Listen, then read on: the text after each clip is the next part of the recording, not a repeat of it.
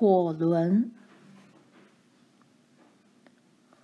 从七月蝗虫飞走那天以后，日子变得非常平静。下过了雨，原先被啃得光秃秃、丑丑的大地，又长出草来。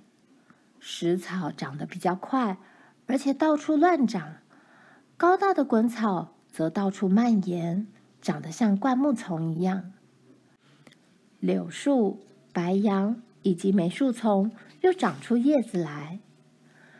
开花的季节已经过去了，今年没法结果子。今年也没有小麦，但是小溪边低地的野生牧草长得又粗又密，马铃薯还活着，鱼陷阱中有鱼。爸把纳逊先生的犁套在山姆和大卫身上，犁了一块杂草丛生的小麦田。他在屋子西边两条小溪之间，又犁了一道宽广的防火带。然后他在犁过的田里种下了大头菜籽。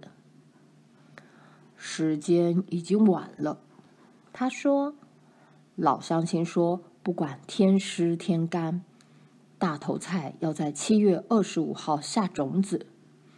但是我想他们可没把蝗虫给估计进去。到时候田里的大头菜可够你和孩子们料理的了，卡洛琳。”那时候我已经不在家里了。爸必须再去东部有收成的地方做工，因为建房子的钱还没有还清，而且他还得买盐、玉米粉和糖。他不能留下来收割山姆、大卫和斑斑今年过冬要吃的干草。不过纳逊先生已经答应帮爸。把干草收割好，堆起来。条件是分给他一部分干草。不久，有天一大早，爸走了。他吹着口哨，肩上背着行李，走出大家的视线外。不过，他的靴子还很好，而且他不在乎走路。有一天，他会再走回来的。每天早上，杂物和家事做完后，罗兰和玛丽开始做功课。下午，他们在复习给妈听。然后，他们可以去玩耍或缝缝衣服，然后去找牛，把斑斑和他的小牛带回来。接着又是杂物，吃晚饭、洗碗盘，最后上床睡觉。纳逊先生把爸的干草堆在马厩边，草堆迎向太阳这面还很暖和，但是有阴影的那几面都冷冷的。现在冷风开始吹了，早晨已经有霜了。有天早晨，当罗兰赶着斑斑和他的小牛去和牛群会合时，强尼跟牛群起了冲突。他要把他们赶到西边草原上去。那边经过霜冻的深黄牧草长得很高，但是牛群却不愿意去那边。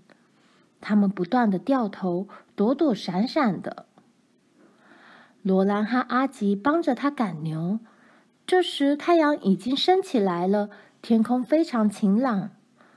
但就在罗兰要进屋时，他看见西边有一片很低的云层，他皱起鼻子来，深深的吸了一口气，想起在印第安保留区时的一件事来。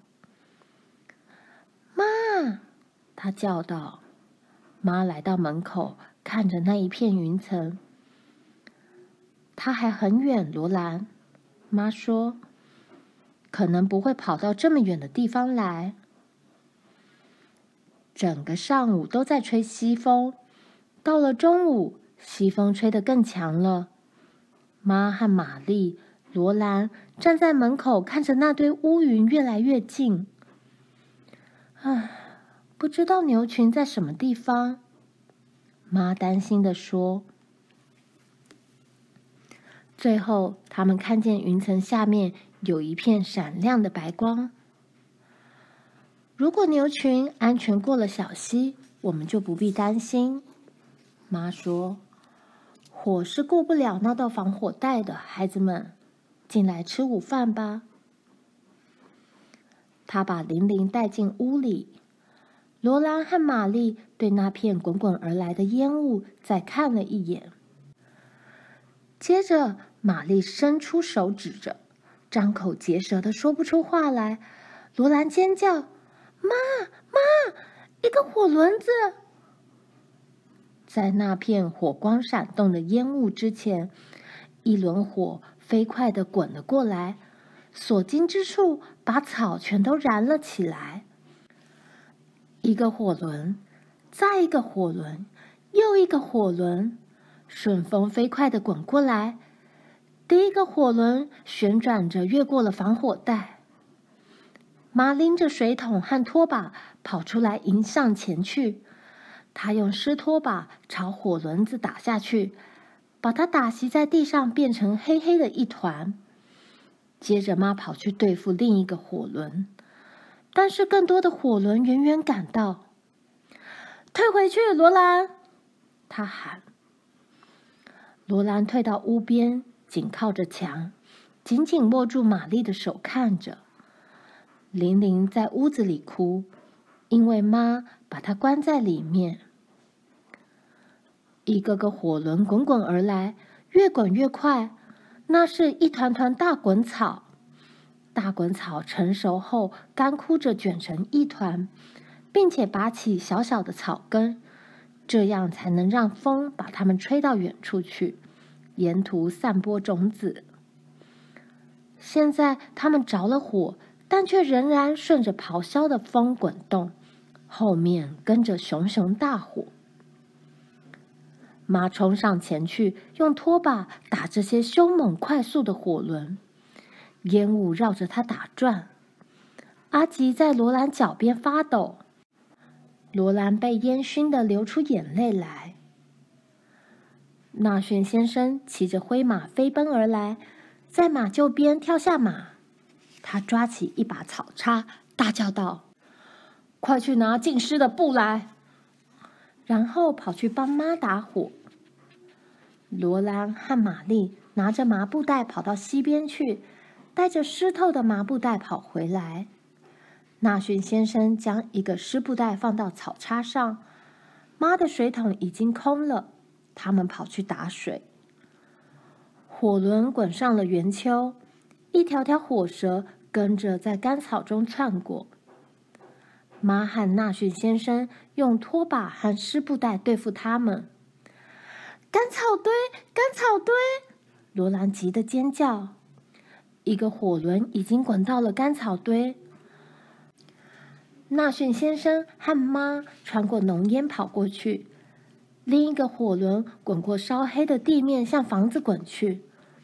罗兰害怕极了，简直不知道自己在做什么。玲玲在屋里，罗兰用一个湿麻布袋把火轮子打熄，所有的火轮都被熄灭了。妈和纳逊先生把干草堆的火扑灭，熏黑了的干草在空中盘旋飞舞。大火扑向防火带，火过不去，它快速地转向南边的小溪，又扑向北边的小溪，都被阻挡住了。大火再也无法向前延烧，火势减弱，终于熄灭了。烟雾被风吹散，草原上的大火过去了。纳逊先生说，他曾经骑着灰马去追牛群，他们现在在小溪的另一边，很安全。真感激你，纳逊先生。妈说：“你救了我们这个地方，只有我跟孩子是永远无法办到的。”纳逊先生离开后，妈说：“世界上再也没有比好邻居更好的了。来，孩子们，去把手和脸洗一洗，准备吃午饭了。